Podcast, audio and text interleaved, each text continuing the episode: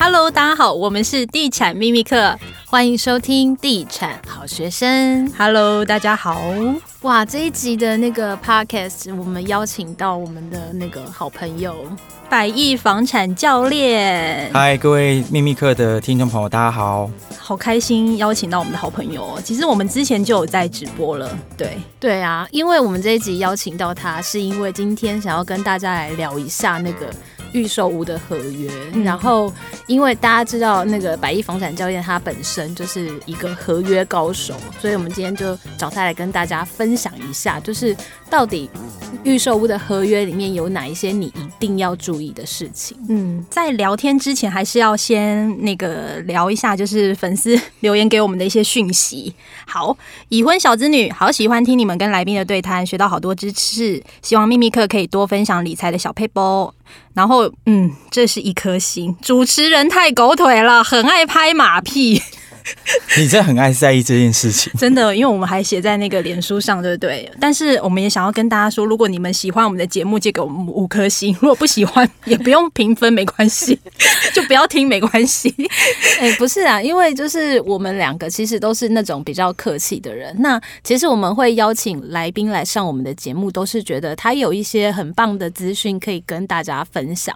那把人家邀请来了，当然要对人家客气啊，不然要就是如果你是想。然后听那个跟来宾吵架的节目，就是很抱歉，我们可能不太适合你。毕竟我们是走气质路线的，自己讲好了。等下又被评一颗星。反正呢，如果你不喜欢我们的节目，就不用评分，没关系。但喜欢可以给五颗星啊。呃、你你刚太激动，声音太大，可能又会被评一颗星，因为太吵。好了好了，对不起。好，没关系，我们够熟，所以你们可以不用给我退，没关系。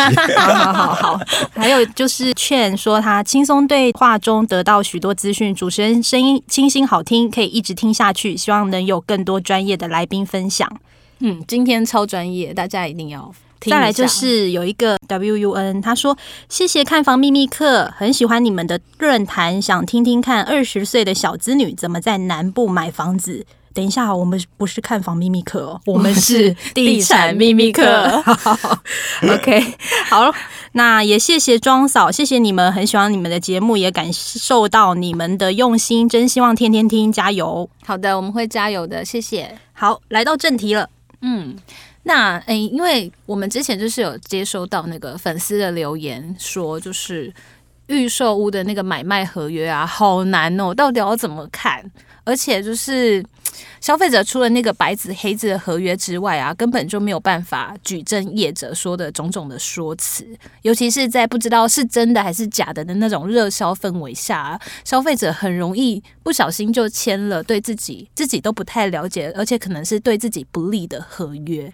那嗯，百亿房产教练，你可以告诉大家那个预售屋的买卖契约到底要怎么看吗？好，其实呢，各位呃听众朋友，如果你在看购买预售屋的时候呢，请你一定要做一个动作，就是请你上网 Google 搜寻预售屋定型化契约。预售屋定型化契约，这个是内政部针对预售屋有一个范本。那实际上呢，理论上所有的建设公司在卖这个预售屋的时候，都应该要按照范本的内容来走。那所以呢，就是确保它的合约尽可能的跟范本一致。请问一下，尽可能的意思是？因为实际上是不可能 百分之百一致的。那这就是为什么我用尽可能这个字。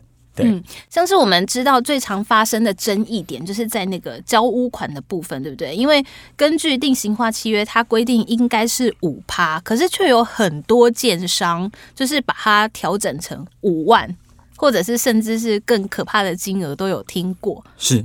那像这种就是要要怎么去处理？好，其实呢，这样子说，大部分的合约都会依照范本来写，因为现在目前台北市会要求所有的预售屋业者必须要把这个合约先送到政府那边去送审备查，所以呢，理论上来讲，他送审备查的这一份就会是按照范本所写的。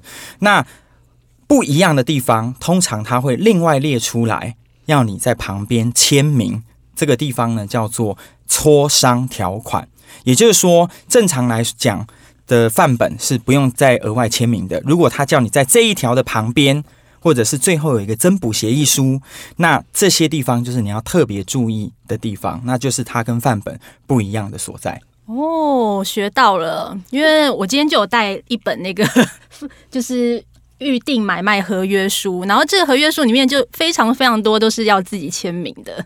对，没错。所以要签名就代表说他自己改过就对了。对，也就是签名的部分就是跟范本不一致的部分。那我想要请问一下，就是如果我不同意他要我磋商的这些条款，我除了就是不买以外，我有其他选择吗？实际上要看每个案子，因为大部分的案子它可能会允许某些东西你没有签，那有些地方是他会要求一定要签。但我们也遇过很硬的建商，就是每一条都要签，即便他再不合理，你不签，那他就是不会给你这本合约书。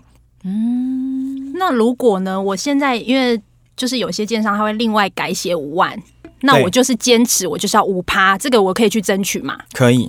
大部分的话是可以争取的。那如果它很硬呢？它很硬，那就看你要不要买喽。那我是觉得五万有点扯啦。那一趴两趴其实是蛮多的。那以我的经验，就是说一趴呃，它假设房子一千万好了，那一趴其实是十万。针对于一般的修缮来讲，其实大部分是够的。一到两趴其实应该是够的，因为你验屋不会有通常啦，不会有那种太严重的。比如说什么房子，呃，梁柱裂了啊，这一类就是赔不起的东西是比较不会有。嗯，我我想请问一下，建商为什么要这么纠结在这 几趴 几趴之间？五趴跟一趴，他们为什么要这么？为什么不要大家都好好遵守那个定型化契约就好？因为其实建商也会怕，对不起。啊、呃，我本身是建商主管嘛，建商当然也会怕收不到钱啊，因为经常有消费者就是也会经常不付，就是应该说赖掉，或者是怎样怎样那样之类的，所以建商也会很怕收不到钱，所以他们当然就会希望这个趴数能够降得越低越好。那另外一个争议点就是今年元旦上路的停车位新法，买预售屋停车位不计土地持分。好，这样说哈，以前的话呢，我们在买停车位的时候，它是会有土地持分的。通常土地持分是万分之一，就一个车位万分之一，两个车位万分之二、万分之三这样子。那这样会造成一个状况，哦，就是呢，可能未来假设五十年后、三十年后，这栋大楼要改建了。那就会变成是它有很多土停车位的土地持分，maybe 不一定是在这一栋建物的所有权人身上，以至于说它会产生一个零碎化，就是产权零碎化的一个情形。比如说哦，我土地一千平，我有万分之一，那我就有零点一平啊。那其实这件事情对于未来改建是不利的，所以政府修法去改掉它。那以往的话呢，是就是会有这个土地持分，但现在就是没有了。其实对实物上不会有产生什么影响，这只是大家一个约定成俗，把它改过来而已。那我那如果说就是一样都是买，比如说五十平的人，有人买一个车位，有人买两个车位，那买两个车位的人的土地持分就会跟买一个车位的人的土地成分是一样的喽？对，没错，因为以前是不一样的，但现在就会是一样的。对，所以是从就是今年的一月一号开始签的预售，还是交屋开始交屋的，就是它的那个实施点？呃，应该是说今年一月一号以后领取建造的。哦，所以可能是去年买的房子，它就会，它还是旧制。哦，就还是旧制。嗯，对对对，这部分不会有影响。嗯，简而言之，其实就是说啦，之前呢，因为土地权益计算是业界其实标准不一，但也有容易产生纠纷。例如，可能呢，就是购买多个车位的。自住客他可能土地持分就跟着变多了，造成上事实上他其实买的坪数没有那么多，但是最后土地持分可能分到的跟大坪数的房子是一模一样的，影响到的是未来的一个都跟的权益啦。其实应该说还还，我个人认为这件事情还好啦，因为我们通常来讲，假设是你是多买十坪好了，你可能会多个零点三坪，但是我们刚讲大概一个车位可能是零点一坪甚至更少，因为一千坪基地的案子不是那么多，所以可能只是零点。零二瓶之类的，所以影响不至于很大，只是让它有一个统一的标准而已。对，我觉得这件事情是好的。